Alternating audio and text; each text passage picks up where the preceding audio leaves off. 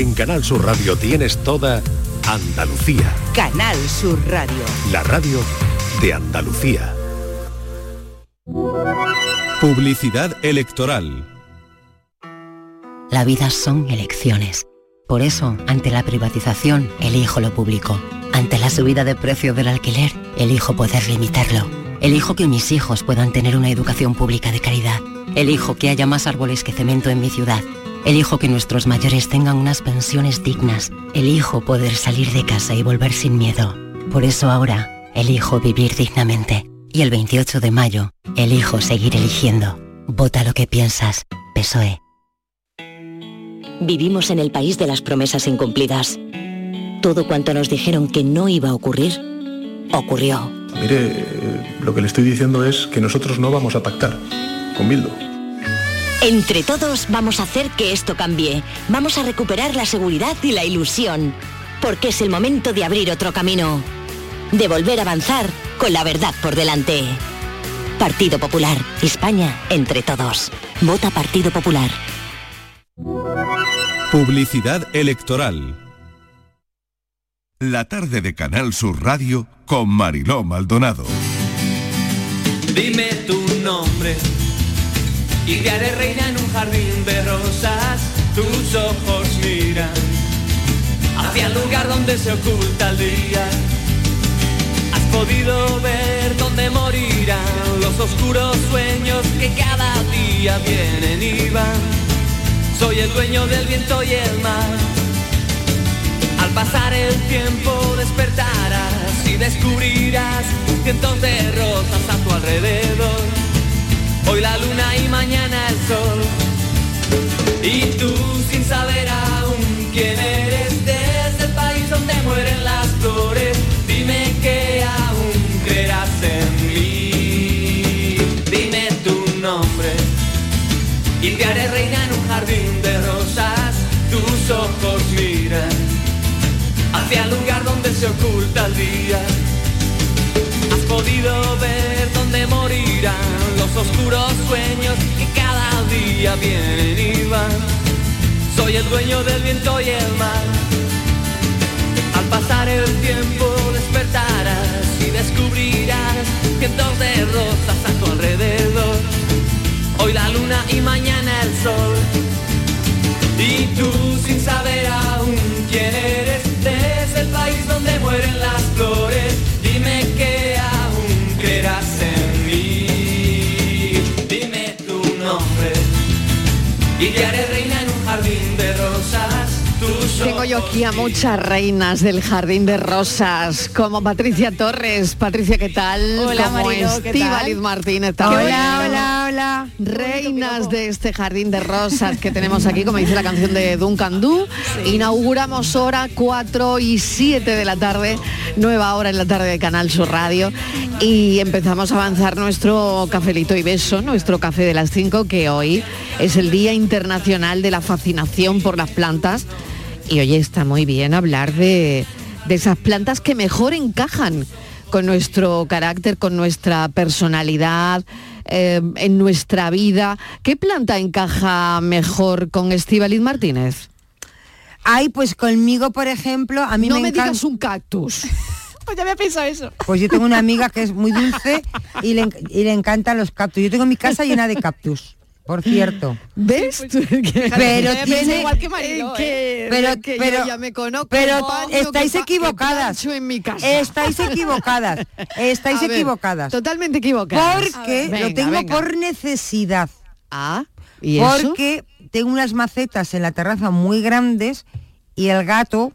se sube a las macetas y hace sus Ah, cosas. Y ya. entonces lo tira todo y, la- y no utiliza el arenero que siempre utilizaba. Oye, qué gato más mm, Entonces de su pueblo, le ¿no? pregunté yo a, mm, a una compañera que sabe mucho de gatos, de la radio, y me dijo, ponle unos cactus alrededor, verás cómo no, se sube. Y efectivamente, Mm. lo comenté y una, una amiga que tiene, que le encantan los cactus, Mm. pero que le encantan, pues me regaló un montón de cactus pequeñitos y los tengo puestos allí, pero que los tengo por eso, ¿eh? que, mm, que por eso me, me gustan.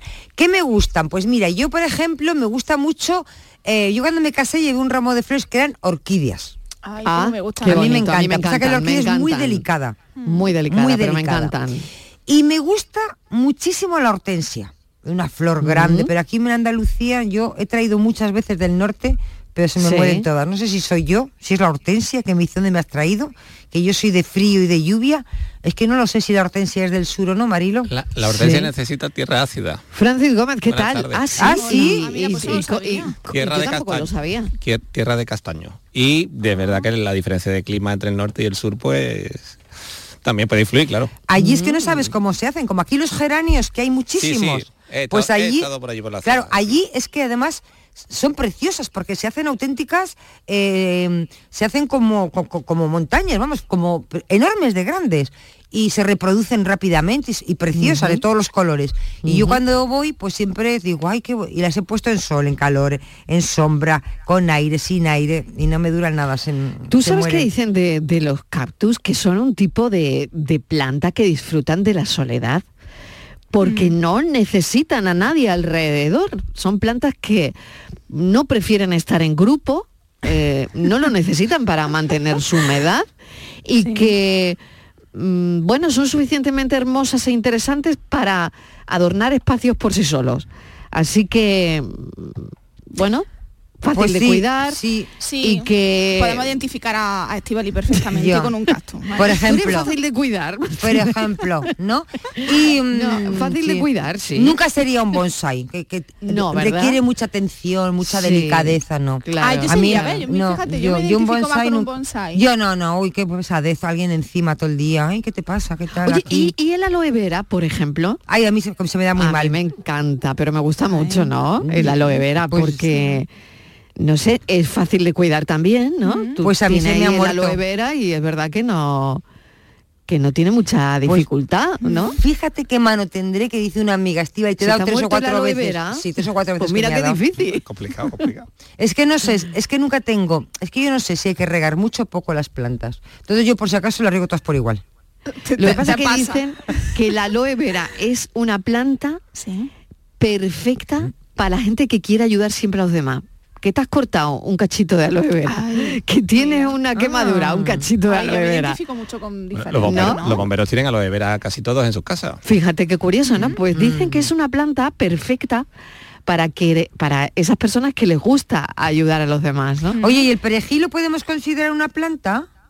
Mm, ¿O no? Claro, Una especie. claro, ¿no? No una especie. De la familia de Ah, la vale. cicuta me dicen aquí. Ah, vale. Sí, puede Que ser. menos mal que tengo yo aquí a alguien entendido en plantas, que Uh, me está yo no tengo soplando algunas cosas. Ah, o Ay, sea, que el pero- o sea que el perejil sí sería una Sí, planta. Sí, el Ah. perejil, A mí me gusta la claro. begonia. ¿Qué ¿Te va a ser perejil si no, Martínez? La begonia bonita. Será una no tengo, ni idea, no sé. Porque ¿Qué va a ser? No tengo ni idea. ¿Qué es el perejil por lo que le echas Lo todo- que le echas todo, Lo que tienes que tener en casa para echar a la comida Lo siempre. que nunca debe faltar. Oye, ¿y, y los potos? ¿Qué me decís de los potos? Bueno, a mí no Todo me el mundo tiene un poto en, Yo en un baño. Yo ¿eh? no. Por Ah, ejemplo. ¿sí? ¿No? Yo no tengo Hay mucha poto. gente que tiene potos. Yo es que ya he pasado a la flor artificial, porque como no se me digas. Sí. Ay, de verdad, ¿en serio? Sí, porque yo tenía antes Porque no flores- tienes mano, A ya, a, ver. ti te pasa igual que a Sí, mí. yo tenía. Primero se me olvida regarlas. Sí, Y ya sí. no me acuerdo. Es igual hay una semana que las riego tres veces. Y o, o luego se me, todas se mueren. Da igual las que tenga, Mira, todas se mueren. Estivali, los potos, Francis, que ya está un, por aquí. un trozo de un poto, y perdón porque no he dicho de buenas tardes, desde de, No empezar a pasa intervenir por nada, la no buena. pasa nada, ya lo he dicho antes. Eh, el poto lo puedes coger un, un trocito, lo metes en un cacharro, una, peceri- una pecera con agua, siempre que esté la hoja por fuera, las hojas por fuera y, el- y un trozo de tallo, siempre permanente sumergido en agua, el poto te aguanta y, y crece. ¿eh? Sí. Y a mí me gustan rellenando el agua que se evapora. Qué bueno. los ¿eh? ficus y las crece, palmeras. Pero necesita mucha, Yo mucha tengo- luz, ¿no? Tengo en ¿O no? A la experta en potos. Ah, bueno, bueno, Pero bueno, necesita mucha bien. luz, ¿no, Francis? ¿O no? Hombre, sí, necesita luz. Sí, pero en muchas casas están los baños y aquello crece. Es que vamos Exacto. La Claro. planta, lo que, claro En que tenemos, general, tenemos todas la, idea, necesitan luz, pero ¿no? es que planta, mm, se podemos hablar a lo mejor de más luz, menos luz, o, o incluso un poquito, o sombra, pero interior, interior, y una planta, planta que Claro. es el interior. Claro. Yo tenía una de interior y tuve que sacarla fuera, porque Sí. estaba la pobre mustia, mustia, mustia. Y cuando me di cuenta que, mm, no sé, me habrían vendido esa planta de interior, pero no lo era, ella quería estar fuera. Claro, claro. Y revivió, revivió y, y está maravillosa, pero fuera, no dentro. Eh. Y me dijeron, no, esta planta es de dentro. Bueno, pues me podrán decir misa, pero la Pero planta está, fuera. está contenta fuera. Entonces, pues ahí está fuera. Pues nada, pues Claro. y está estupenda. Y está estupenda. Bueno, vamos a hablar de eso, ¿no? Es el Día Internacional de la Fascinación por las Plantas y queremos saber si tú tienes manos para las plantas, si te identificas con alguna, si crees que para tu personalidad hay alguna planta que le vaya mejor, eh, qué planta se te da bien cuidar y si también conservas alguna flor de Pascua todavía. Yo sé que hay mucha gente que las conserva, ¿no? Ay, pues una suerte, ¿eh? Y nos tienen Bueno, que decir el secreto, porque a mí me dijo una que las tapaban con no sé quién. ¿Ah, Eh, sí? ah, yo no tengo ni idea. No, a mí no me vas a preguntar de flores. Lo que sé. Bueno, podemos hablar de- de flores. A mí me eh, duró nada, ¿eh? Pregúntame de informática, que sé mucho. Todavía. Bueno, oye, las flores y el amor. ¿Relacionáis Ay, sí, ahora mismo las flores y el Sí, amor o no? yo las rosas. Sí, la rosa roja. Que no sé Siempre. por qué siempre te regalan rosas. Bueno, ¿regaláis flores vosotros alguna vez? Sí. Yo a Sí. mi madre, a yo, mi madre ah, yo, sí, a mi madre, pero la flor de Pascua, pero pocas veces. Mm, ¿Y habéis Pero- regalado flores a algún hombre alguna vez? No. No. Nunca. No, no, ningún hombre de mi vida se las ha, mere- ha hecho nada para merecerse un ramo de flores. dilo, dilo, Tú no te cortes. Tú no te pa' qué te va a No, cortar, no, chiquilla? No ha hecho, no, no he tenido ningún hombre a mi lado Iba a ser delicada, que, ha- pero que se merecía flores. Le hubiera regalado Ah. las ortigas, ¿sabéis lo que es, no? Sí. Esas que pican. La que- Toma, sí, sí. sí, sí. Pero bueno. De pero- la familia de los cardos. de los cardos, un Eso cardo. dices, ¿no? Un no cardo. he tenido yo un hombre a mi lado. Tú habrías regalado un cardo. Eh, un cardo. Un cardo así, en No, papel de no. celofán. un Pero a mí sí me han regalado flores. ¿Sí? ¿Y Sí. cuáles te han gustado más? A ver. Es que siempre han sido rosas. Pues mira, Ah. te voy a decir una cosa. Me ha, me ha gustado, y no es por nada, ahora me estoy acordando. Ver. me ha gustado venga, mucho memoria, haz memoria, el- haz un memoria. ramo de flores que me regaló el novio de mi hija estas navidades, que vino un día a comer mira. a mi casa y me trajo un ramo de flores. Súper bonito. suegra. Muy bien. De hecho, las tengo que se me han quedado como secas. Y las vas a guardar. y las, no, las tengo en un jarrón y están, son súper bonitas. preciosas. Pre- sí, como secas, eran naturales. Un- por- algún fl- fue en alguna floristería de Huelva. Muy buena Oye, floristería. No sé qué floristería fue, pero en Huelva fue. Qué bien. Y muy buena. El mejor ramo, porque sí, que normalmente me regalan eh, Muy bien. Es rosas. decir que eh, hay que regalarle flores a las suegras. Sí. Ah, no sé. y lo Hombre. bien que está con su yerno. Y luego Claro. Desde dice- que le ha regalado flores. Claro. No, no, no estoy bien, no estoy bien, no estoy bien. Ah, ¿no? No, a mí me da igual mi Pero no seas dura, no Eh, dura. me da lo mismo. Que Bueno, mientras- hombre. Mira, y luego otra cosa, una duda que tengo. Eso lo sabe- que, venga, que- que te ha venga. gustado. Eso Ese- lo ese sabe detalle, Francis, Ese, Francis. detalle, ese detalle te ha gustado de tú. Francis, ¿es verdad que hay que regalar solo un ramo con 11 rosas, que nunca se regalan 12? Pues no tengo ni idea. ¿Y por qué?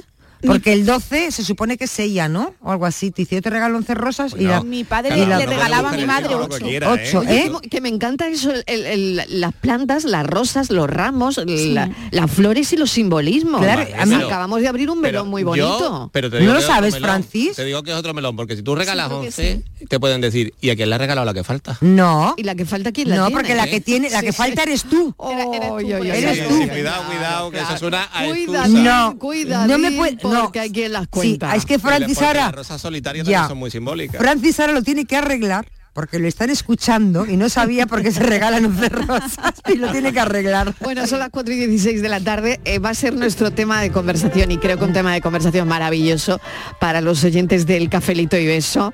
Hablar hoy de la fascinación que tenemos por las plantas, porque es el Día Internacional, pero las plantas se merecen. Y mira, hoy que está lloviendo, pues está muy bien, ¿no? Porque se merecen esa poquita de Pero eso en Málaga, ¿eh? porque aquí no ha caído una gota. Todavía no ha caído, ¿no? no. Bueno, pues aquí, está- aquí está granizada. No, ¿eh? no, aquí Esperemos nada. que llueva bien, que llueva A ver bien, si que viene siga para seguir. lloviendo. Sí, Que bueno, estaremos muy pendientes sí. también del cielo. Vamos con el enigma de hoy. Bueno, antes de empezar el enigma, tengo, es que si no reviento, no sé si os acordáis, yo de mi infancia me acuerdo de los jarrones en la casa con Sí. los cardos y, la, y las plantas Sí. secas. Sí, sí, Sí, por supuesto, claro que sí. También se regalan cardos. Que también se regalan cardos, es verdad. Bueno, y como está yo, y como aquí está lloviendo y ha habido mm, tantas rogativas en tantos sitios para que llueva y tal, pues he buscado hoy un en fin, un Una de enigma, rogativas. Un, un enigma que casi casi tiene que ver con rogativas. Una de agua. Ah, Bueno, Sí. Venga, pues así, vamos. dice así. Un pastor vio en la montaña lo que no vio el rey de- en Castilla, ni el pontífice en su silla, ni Dios con ser Dios, lo vio. Y por Dios. Cada vez más Uf, complicado. madre mía. eh, uf, uf, uf, ¿Quién lo me-? ¿Quién lo vio? ¿Qui- ¿Quién lo vio un mojón de, de, de oveja. ¿Quién lo vio? A ver, venga. Lo repito. Repítelo. Un pastor ¿No son las chiquitinas? ¿Las orejas no cagan chiquitín? Yo qué sé. No, esas son las cabras. Ah, las cabras, pues un mojón de cabra. Y los conejos. No cagan mojones, sí, Vali, de verdad, son, son bolitas. Escúchame, son bolitas. Oye. Esos son los conejos, ¿no? La- día de no la confundamos Son los conejos. con También los conejos. De verdad que no soy de campo. Un mojoncito de conejo. No soy de campo. Martina, no eres de campo. Venga, vamos. Venga, repito. Repetimos. Un pastor vio en la montaña lo que no vio el rey en Castilla, ni el pontífice en su silla, ni Dios, con ser Dios, lo vio. Eh, pues ya está, ya no digáis nada más. Eh. si lo sabéis, llamáis. Patricia, ¿tú sabes algo? No, no. No, no, no, No, no, por no, eso. Noticia de Camariló que nos escriben. Granizo en Llerena, 25 kilómetros de Sevilla, ya Ah. llega. Venga, pues, Pues ya está llega, llegando, está, está llegando el granizo. Ni que decir tiene que hoy el teléfono del programa está abierto por si nos queréis contar dónde está lloviendo, en qué punto de Andalucía y cómo llueve a esta hora. En Málaga, lloviendo a esta hora.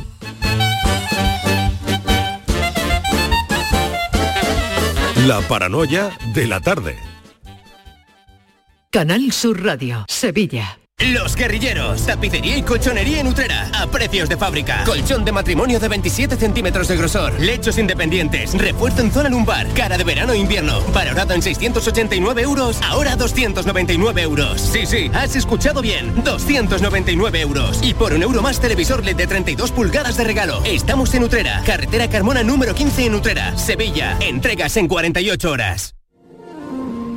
El Titanic más grande del mundo vuelve a abrir sus puertas en España. Ahora en Sevilla, en el pabellón de la navegación, a partir del 5 de mayo. Descubre uno de los sucesos más apasionantes de la historia reciente. Venta de entradas en titanicexpo.es y en taquilla exposición. Bienvenidos a Sacaba. Mil metros de electrodomésticos con primeras marcas. Grupos Whirlpool, Bosch y Electrolux. Gran oferta en lavadoras. Lavadora Indesit de 6 kilos desde 199 euros. Y lavadora Whirlpool de 8 kilos desde 299 euros. Y solo hasta fin de existencia. Solo tú y Sacaba. Tu tienda de electrodomésticos en el Polígono Store en calle nivel 23. Sacaba. Presentamos la experiencia perfecta de Sirsa Renault. Nosotros te ponemos 250 Renaults de kilómetro cero a elegir. Nosotros ponemos la garantía que solo da un concesionario oficial de Renault. Nosotros ponemos hasta 8.000 euros de descuento. Nosotros ponemos a nuestros profesionales a tu servicio para que te asesoren y ayuden con la mejor opción. Y tú solo tienes que venir a vernos a nuestros concesionarios Sirsa Renault en Sevilla o entrar en sirsa.com. ¿Ves cómo es la experiencia perfecta? En Canal Sur Radio, por tu salud, responde siempre a tus dudas. Hablamos de la enfermedad renal crónica y de cómo los especialistas consideran los tratamientos domiciliarios como la mejor opción para la calidad de vida de los pacientes que han de dializarse. Esta es nuestra propuesta para hoy en la que esperamos también tus dudas, tus preguntas y tus experiencias en directo. Envíanos tus consultas desde ya en una nota de voz al 616-135-135. Por tu salud, desde las 6 de la tarde con Enrique Jesús Moreno. Más Andalucía. Más Canal Sur Radio. La tarde de Canal Sur Radio con Mariló Maldonado.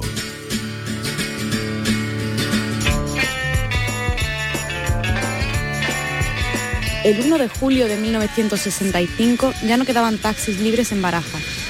Padre e hija bajaron hacia Madrid caminando al ritmo que marcaba la cojera de Emil, hasta que milagrosamente encontraron uno y pudieron llegar a la pensión de Legazpi, en la que se alojaban y en la que, por casualidad, también dormían los chicos de uno de los grupos teloneros del concierto del día siguiente.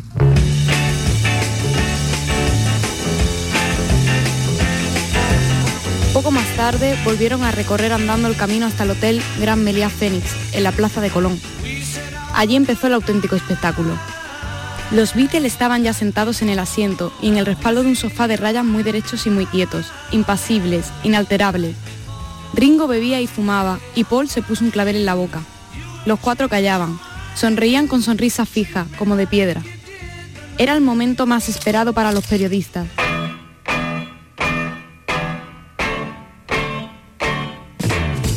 La rueda de prensa con las estrellas del momento, que habían sido aleccionadas por su representante, Brian Epstein, sobre el país en el que acababan de aterrizar para que no se llevaran sorpresas.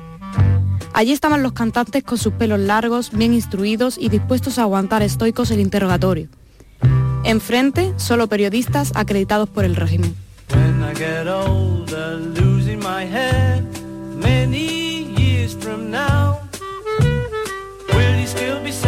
Y esto sigue. El día que mi madre conoció a Audrey de Yolanda Guerrero es una historia de amor de dos jóvenes separados por el cierre de la verja de Gibraltar, un romance muy por encima de lo que pudo ser en aquel momento la incomprensión de la familia, la intransigencia política y todo esto ambientado aquí, desde donde hacemos el programa, en la Costa del Sol. Y Audrey Hepburn, ya me contaréis qué tiene que ver. Yolanda, bienvenida. Hola, encantada de estar aquí. Bueno, hay que decir que Yolanda nos ha traído la lluvia. Qué alegría, Yolanda. Sí, además mucha lluvia he traído. Mucha lluvia, mucha lluvia. barbaridad. Y tengo que presentar también ya a Miguel Fernández porque va a ser el encargado de presentar este libro en el Museo Thyssen de Málaga a las 7 de la tarde. ¿Qué te Buenas ha parecido tardes. el libro, Miguel? Pues fíjate, el libro huele a tinta porque muchas veces hablamos de libros que salieron hace un mes, hace 15 días, hace 20 días, pero esta novela, el día que mi madre conoció a Audrey, ha llegado hoy, esta misma mañana, a las librerías. Está, eh, digamos que recién acomodado en los escaparates, en las eh, estanterías y, bueno, tenemos la suerte de ser de los primeros en hablar de esta historia ambientada como tú decías, muy cerca de nosotros, en- entre Ronda, la serranía de Ronda, porque aparece Benauján o Montejaque, de tantos sitios, y el campo de Gibraltar, la línea, Algeciras, las Matuteras, Gibraltar, Marbella, en fin, un tiempo y un país, aquellos años 60 que parecieron que iban a ser eternos para muchos, que se les hicieron muy cortos a otros, que alarmaron mucho a unos y que entusiasmaron también a otros. Es un tiempo fascinante.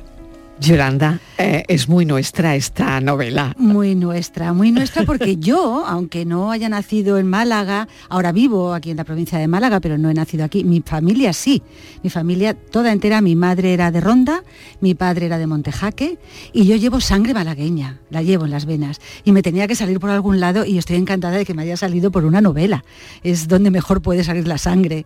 Y, y sí, la, la verdad es que eh, he disfrutado muchísimo, muchísimo eh, escribiendo sobre nuestra tierra, eh, sobre todas las cosas que pasaron aquí, como dice Miguel muy bien, en los 60, que es una época fascinante y que, aunque en España no se sabe demasiado, o por lo menos no se es muy consciente de ello, eh, toda esta zona, Andalucía, tuvo un protagonismo especial, porque Andalucía, especialmente la Costa del Sol, fue una especie de oasis dentro de aquella España eh, que estaba queriendo dejar la tristeza, pero todavía no terminaba de arrancar, porque quedaba mucho, mucho vestigio de, de la, de la España gris.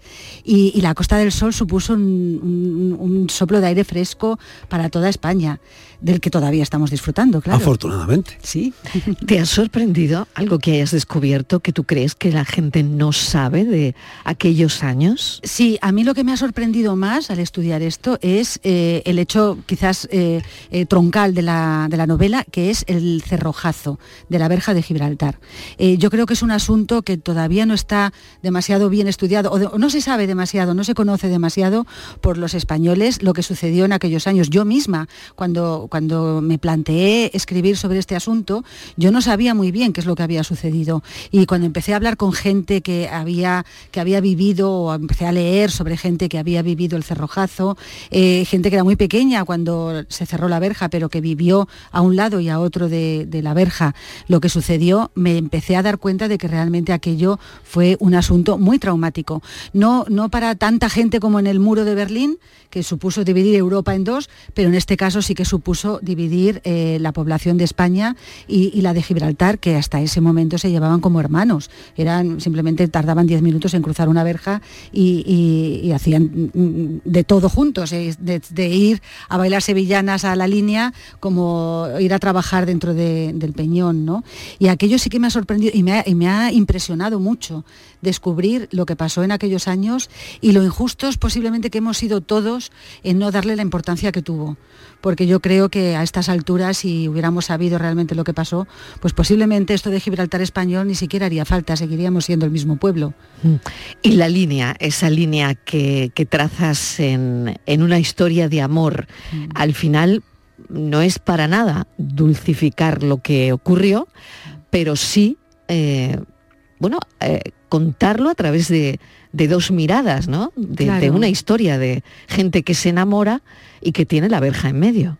Efectivamente, porque es exactamente lo que quería contar. Eh, quería contar una historia en la que las, las grandes, la macropolítica, es decir, la política grande, que es la que se hace a un nivel impersonal en todos los países, cómo, de, cómo llega a afectar a la, gente pequeña, a los, al, día a día, y qué hay más pequeño y al mismo tiempo más grande que el amor qué es lo que hay en una, en una vida humana que sea más personal, más íntimo, más pequeño en el sentido más bello de la palabra que el amor y que hay más grande y más importante que eso. Eh, en el caso de Milisa y Manuel, ellos, ellos mm. aguantaron porque, porque se amaban, porque el amor eh, lo puede con todo, pero es que hubo familias que, no pudieron superarlo, padres que murieron eh, sin haber vuelto a ver a los hijos o, madres que, no pudieron criar a sus hijos durante muchos años esto es lo que yo quería mostrar, como cuando un Montesco tira por un lado y un Capuleto tira por el otro, eh, cómo al final terminan matando a Romeo y Julieta, no de amor. Romeo y Julieta no murieron de amor, murieron de intransigencia. Y eso es lo que yo quería demostrar. Yo siempre he dicho que eh, eh, está muy dulcificada Romeo y Julieta, muy dulcificada. Y realmente es esto, es intransición como poco, ¿no? Es un choque, porque eh, lo que retrata Yolanda Guerrero es un tiempo y un país en, el momento en el que se produce un choque entre lo que viene, entre el futuro, entre esa juventud que dice, mira, bueno, lo que pasó en la guerra, pasado está, y lo que tenemos que hacer es mirar al futuro, y una gente que ha vivido el pasado y que se resiste y dice, no, vamos a seguir como hasta ahora, y además vamos a ir para adelante, y además tenemos necesidades bueno, de, acudir a la propaganda. ¿Qué mejor propaganda que la causa nacionalista Gibraltar español? Los últimos documentos sobre eh, todo esto se han desclasificado en 2018, es decir, todavía hay pasajes de esta historia que eh, no conocemos, que los historiadores no conocen. Y en mitad de todo eso aparecen cuatro señores de Liverpool que pasaban por aquí, que, eh, en fin, llegaron a España, no venían muy convencidos a España. Brian Stein, su manager, sí había venido ya, por ejemplo, al pasaje Begoña, Torremolinos y demás. Ellos no, ellos venían un poco descreídos, total, tenían tantas galas y se dejan caer por un Madrid caluroso un 2 de julio de 1965 y un 3 de julio en Barcelona. Así es, efectivamente. Y aquí, eh, a esta España, llegan los Beatles y, cuando lo estudiaba, yo era muy pequeña en aquel momento, yo, eh, yo nacido en los 60, yo nací en el 62, yo tenía tres años solo, pero sí que recuerdo a mis padres hablando de los melenudos, algo que me hace mucha gracia porque hoy en día... Las greñas que decían en mi casa. Claro, claro. y, cuando, cuando oían una persona joven, vea a alguno de los Beatles y les vea con esos pelitos tan bien peinaditos y mm. con su flequillito, dirán, pero estos son melenudos de verdad, ellos es lo que se pensaba en aquel momento.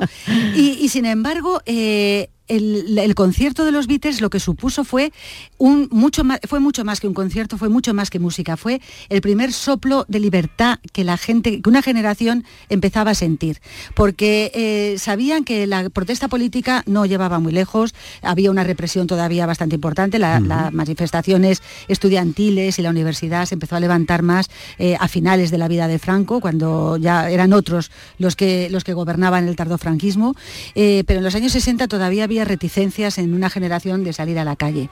Eh, pero al mismo tiempo, como digo en algún momento de la novela, había una tercera España, que no era ni la España pobre, rural, analfabeta, ni la España de las ciudades, que se deslomaba trabajando para conseguir un futuro mejor. Había una tercera España que era la gente joven que quería simplemente libertad y que la encontró en la música y la encontró precisamente en los Beatles, que no tenían nada de canciones protesta, en aquel momento todavía no habían hecho ninguna, ninguna de sus canciones experimentales, no habían estado en la India, eran canciones sencillas que hablaban de amor, pero que tenían mucho ritmo, que tenían un, aire fresco diferente y eso es lo que yo creo que la, la tercera España, la del futuro, estaba descubriendo en ese momento y encontraron en los Beatles su forma de evadirse de la España gris y triste, le empezaron a dar color a sus vidas. Pensad que en ese año, en ese año del 65, eh, los Beatles compiten en las listas de éxitos con La Luna y el Toro, eso de ese toro enamorado de la Luna, Sí, fue, eh, fue, sí. eh, uno de los grandes éxitos del año 65. O me lo dijo Pérez, que estuvo en Mallorca, aquello Sí, que cantaba Alberto Cortés. Fijaros el contraste en lo musical entre cuatro que vienen de, de Liverpool trayendo una música totalmente rompedora y los que están aquí pues cantándole a la luna, al toro y a las cosas de siempre. Em, a Audrey, ¿por qué? Explícanos.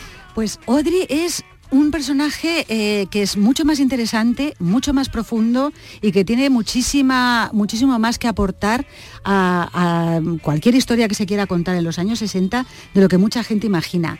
Eh, primero, porque Audrey es uno de los personajes fundamentales en la creación de Marbella. Eh, cuando Hohenlohe descubrió en los años 50 ese lugar paradisíaco en el que nunca eh, hacía mal tiempo, en el que todo era maravilloso, que parecía un verdadero paraíso, cuando Hohenlohe descubrió aquello, eh, se dio cuenta de que necesitaba, necesitaba eh, gente que lo apoyara. Y se lo pidió él era un, aristócrata y entonces se lo pidió a la gente que él conocía, que era gente de Hollywood. Y uno de ellos fue a Audrey Hepburn y a su marido de entonces, Mel Fer- Mel Ferrer. Ellos vinieron a principios de los 60, encontraron una finca muy bonita, eh, Santa Catalina, y se instalaron allí. Y, y de- eh, Audrey Hepburn eh, consiguió traer a Deborah Kerr y a su marido y también se instalaron allí. De hecho, Deborah Kerr eh, y Peter Birtel vivieron en Marbella hasta que ella ya tuvo Alzheimer y se fue a una residencia de Escocia. Pero Peter yo creo que murió, no estoy segura, pero creo Yo que creo murió que en Marbella. Eh, él consiguió crear una cohorte de, de famosos para crear lo que él se había propuesto crear, que era un oasis dentro de una, de una España muy encorsetada y con mucha, con muchas, con muchos cinturones férreos alrededor de la moral y de la y de la concepción de lo que debía ser la, la sociedad.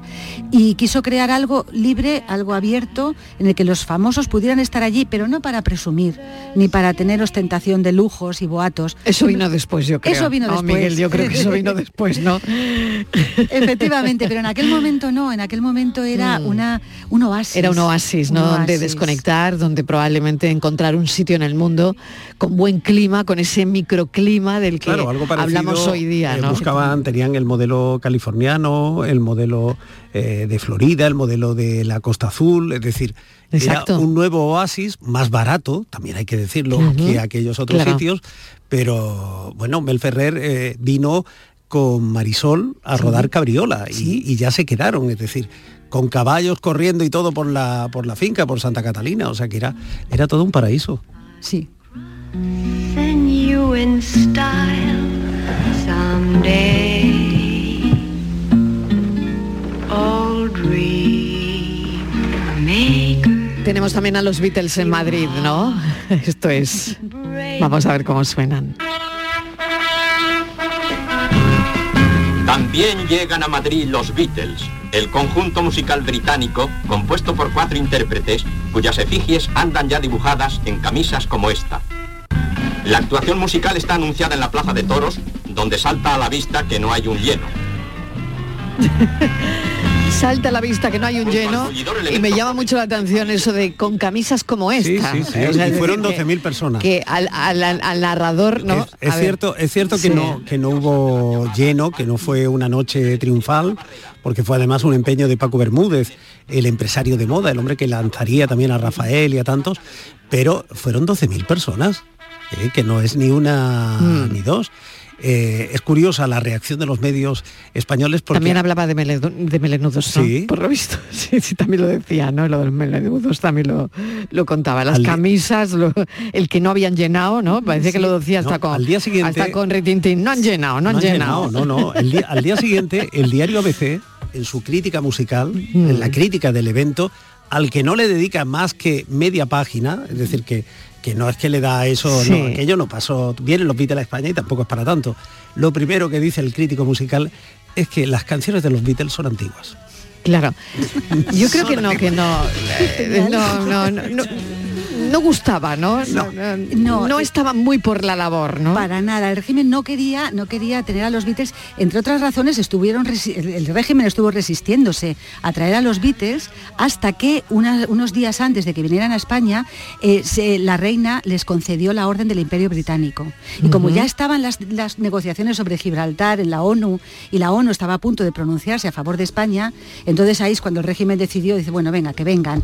Pero hubo una consigna eh, se vendieron muchas más entradas de las que realmente entraron, de, los de la gente que entró dentro de la plaza, porque hubo varias, mm, como consigna fue, vamos a mantener el orden a toda costa, va a haber mucha, mucha policía dentro de la, de la plaza de toros, por lo tanto tiene que haber poca gente para que se la pueda dominar. Hubo cargas policiales a la entrada de la plaza de toros, eh, entonces muchos padres asustados no dejaron a sus hijos ir, Imagínate. incluso con la entrada en la mano. Imagínate, Claro. imagínate. Y un detalle Pues más. Increíble, eh, la verdad. Todo esto está en el libro, ¿eh? que Todo es eso está en el libro. interesantísimo. Y un detalle más que, que me contó uno de los participantes esa noche en, el- en- en- en la actuación de los Beatles, el equipo de sonido. Actuaron con un equipo de sonido que hoy no serviría para, vamos, para que nos escucharan ahí en la esquina. Es decir, hubo unos problemas de sonido que fue el- eh, lo que motivó eh, algunas protestas del público porque en la grada no se escuchaba a los Beatles. Se intentaron subir la potencia, entonces hubo acoples, hubo tal. Fue, fue una noche para olvidar. Eh, Dijo Edgar Neville que, que había tantos policías que con uno más se podía haber tomado Gibraltar. Pues todo eso está en el libro, es tremendamente interesante. ¿Y qué tienen que ver los tres sudamericanos aquí?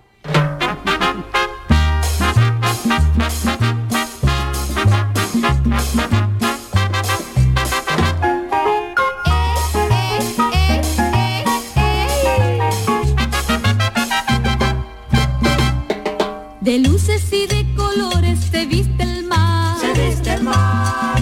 Hay risas en las casitas de Gibraltar. De Gibraltar. España mostró el camino de la verdad. Por eso le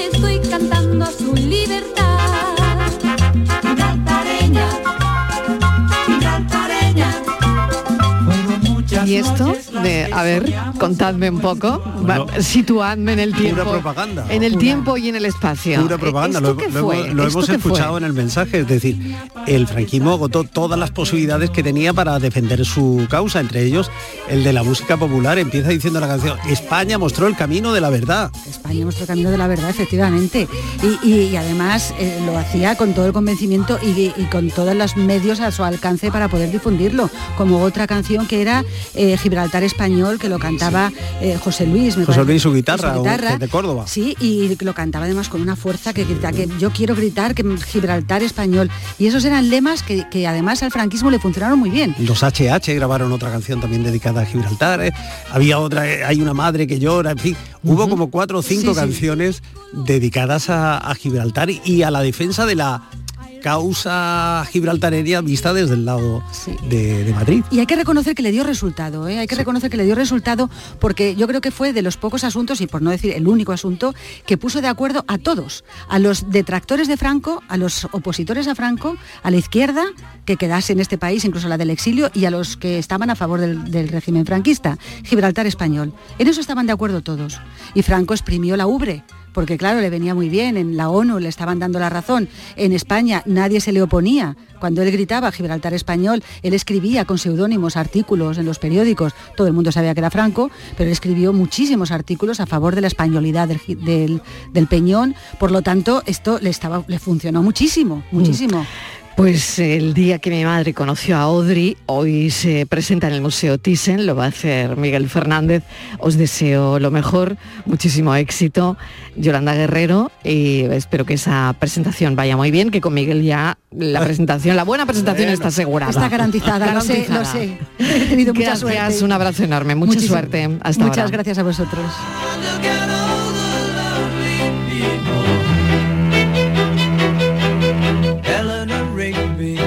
lights up the rice in the church where a wedding has been. Lives in a dream, waits at the window, wearing the face that she keeps in a jar by the door. Who is it for? All the lonely people. Where do they all come from? All the lonely people. Where do Mackenzie, writing the words of a sermon that no one will hear. No one comes near, look at him working, darning his socks in the night when there's nobody there. What does he care? All the lonely people. La tarde de Canal Sur Radio con Mariló Maldonado.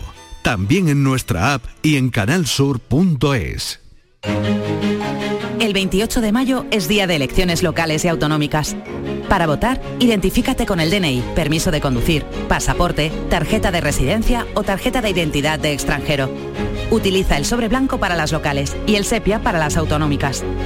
Entrega los cerrados a la presidencia de la mesa para que los compruebe y deposita cada uno de ellos en la urna correspondiente. Puedes votar de 9 de la mañana a 8 de la tarde. Ministerio del Interior, Gobierno de España. Entonces, ¿cómo quieres que te lo corte? Pues mira, quiero el flequillo cortito, cortito y muy marcado. La melena por encima del hombro y lisa, lisa, lisa. Y también me tiñes de negro azabache. Y ya puestos me maquillas el contorno de los ojos así, a lo egipcio. Mm, Vamos, un look como el de Cleopatra. Eso es, como el tuyo. Nuevo Rasca Cleopatra de la 11, con premios de hasta 100.000 euros y mucha diversión. El Rasca Cleopatra está de moda.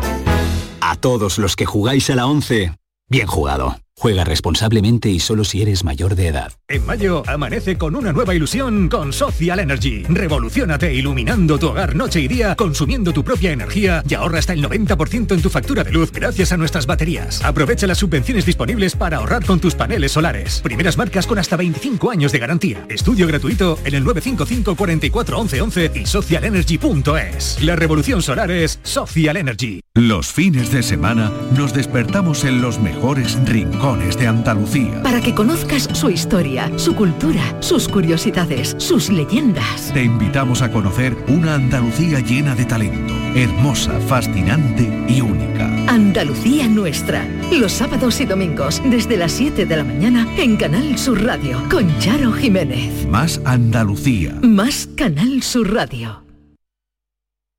Canal Sur Radio. La sombra, la sombra vendo. Don Manuel Hidalgo, responsable de ventas de Tordos Quitasol, nos informa. En esta época del año podemos instalar con comodidad todo tipo de tordos y carpas en todos los modelos y sistemas, tordos con motor y tordos automáticos. Pero eso saldrá carísimo. Ese es un error, José Antonio. Estamos con precios en promoción y con facilidades de pago. No me digo más, llámenos al 954 33 29 88. Recuerde, 954 33 29 88.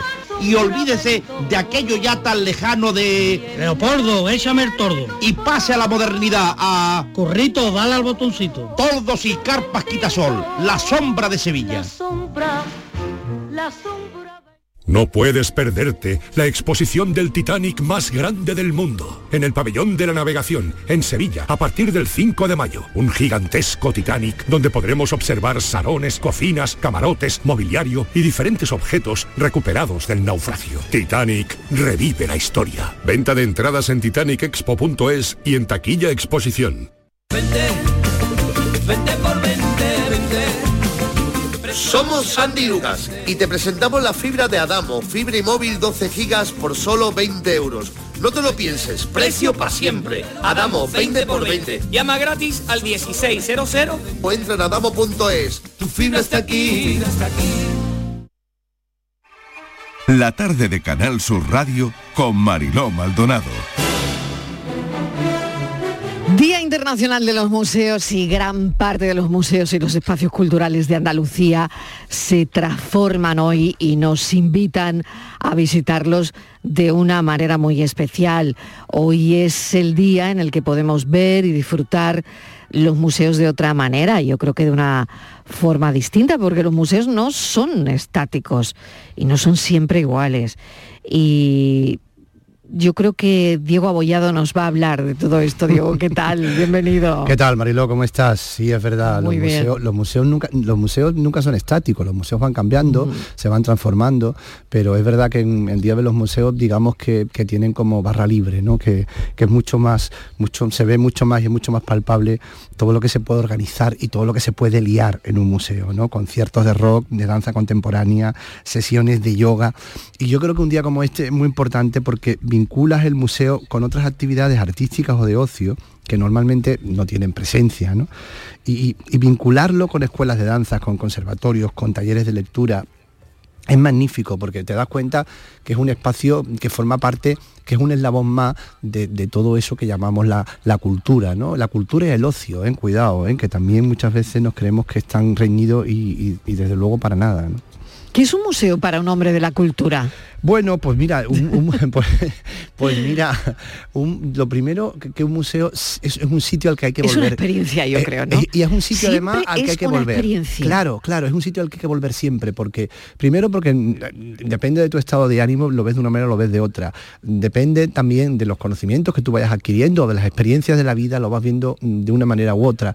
Por eso yo cuando siempre me dicen, no, has ido al, al Alhambra de Granada, hablo también de espacios culturales, has ido a la, a la Alcazaba de, Almería, sí, ya he ido, ya he ido. Digo, no, no importa que hayas ido, hay que ir, es decir, paseamos por los mismos sitios, comemos en los mismos restaurantes, pues vayamos a los mismos museos, primero al que tenemos más cerca, porque mm, la experiencia siempre es diferente, de repente aspectos que no veías mm, los descubre y, y además es un acto tan introspectivo en el fondo, aunque también se puede hacer en comunidad, ¿no? Que es toda, es toda una experiencia, de verdad. ¿eh?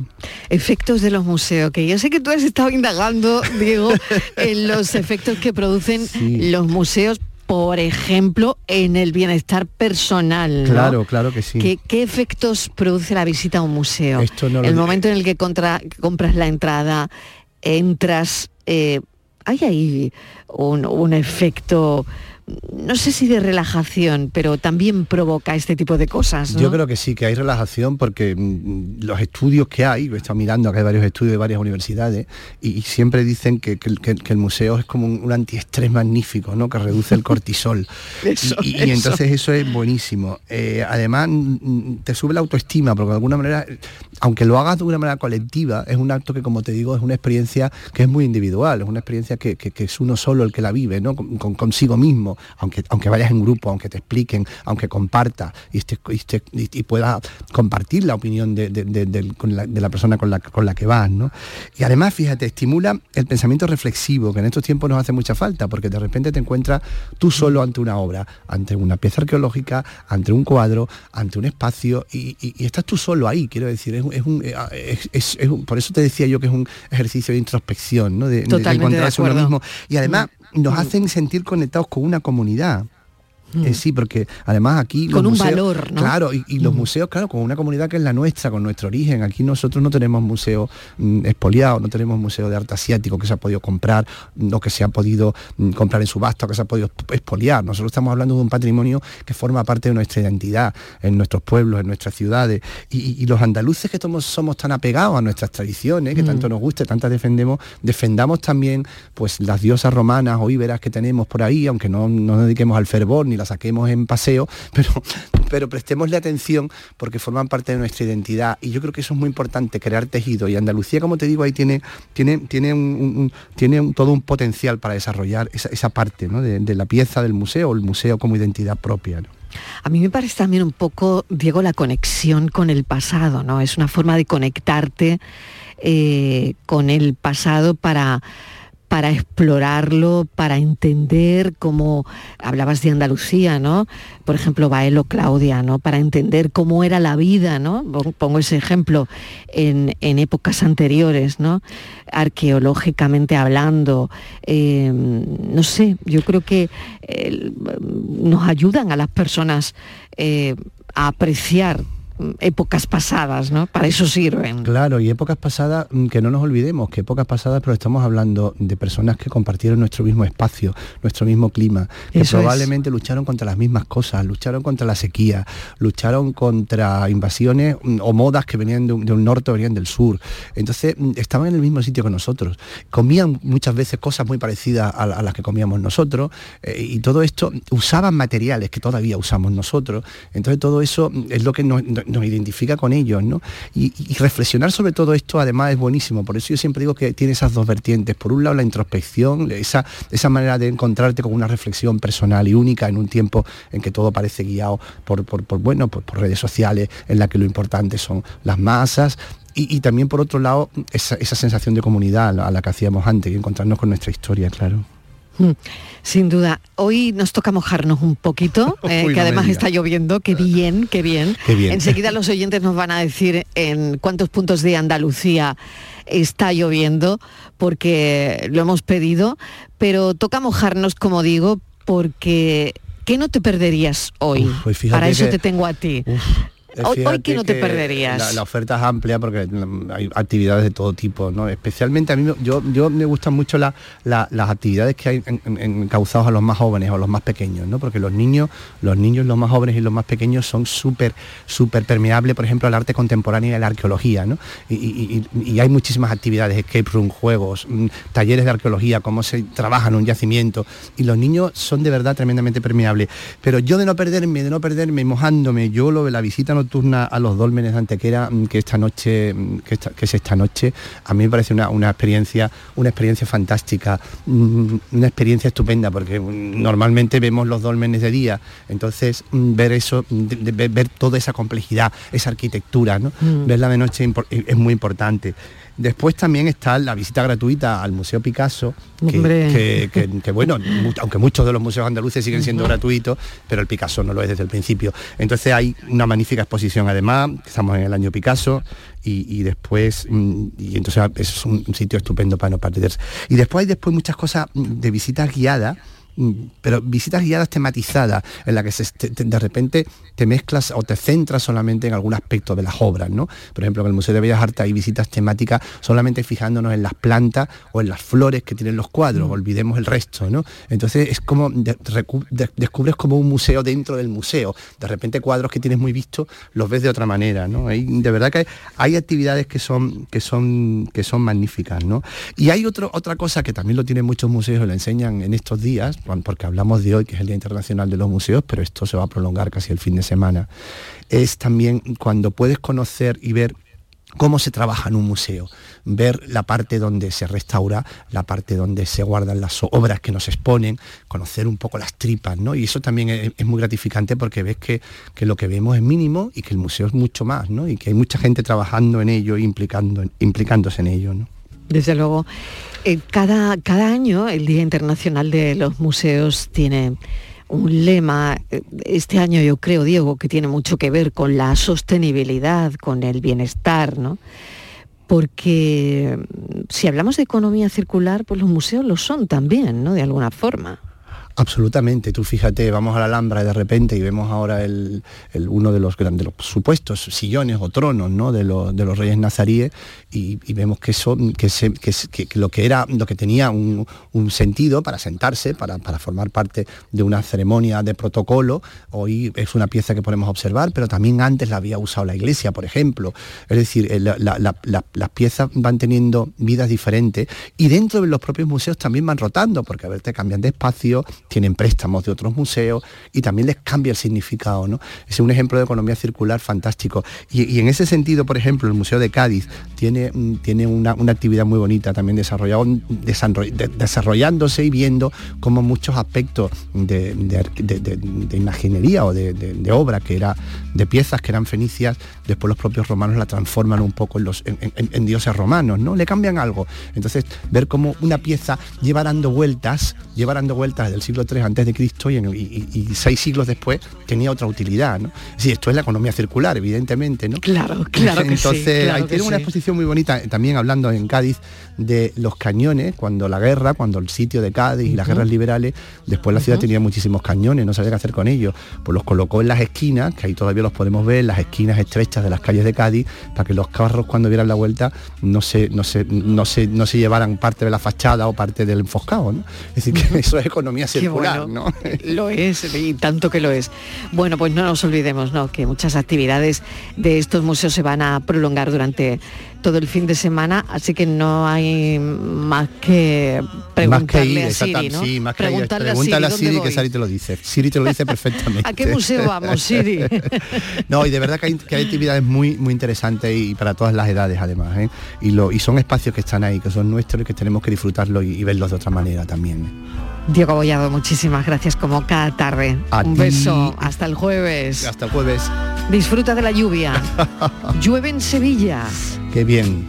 Y fuerte, llueve en Sevilla también.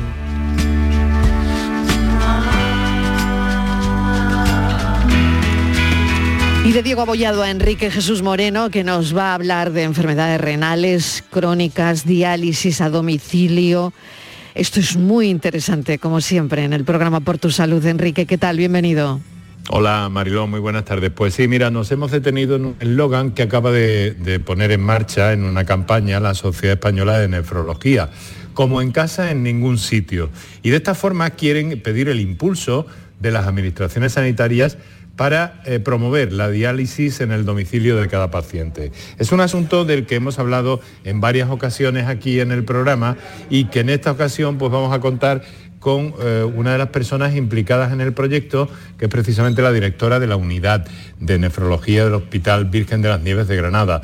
Nos va a acompañar eh, muy amablemente en el programa para acercarnos a esta iniciativa de la Sociedad Española de Nefrología y esperamos contar también con el testimonio de pacientes y personas interesadas o involucradas de una u otra forma en el asunto. La enfermedad renal crónica, eh, sobre todo también nos ocuparemos de aspectos preventivos, de cómo saber y de qué hacer, sobre todo para evitar que nuestros riñones enfermen.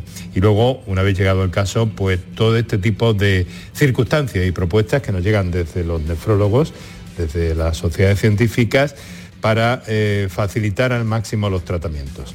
Eso es básicamente lo que tenemos hoy, Mariló. Pues de todo Ay, eso... que ha llovido por aquí cerquita, que me ha llovido por aquí un chaparroncillo. Venga, ¿por curioso. dónde estás? ¿Por dónde estás? En Córdoba, en Córdoba En capital. Córdoba, la pues sierra ya tenemos. un poquito más, pero unos, unos 6 litros se han registrado. Perfecto, pues tenemos que ha llovido en Málaga, que lo hemos oído en directo, que hemos sacado un micro fuera. ¿eh? Hemos es. tenido la lluvia en Sevilla.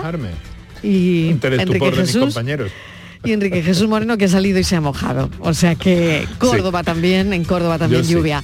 Gracias, un beso Enrique, hasta las seis. Un beso, Mariló, hasta luego. Adiós, adiós.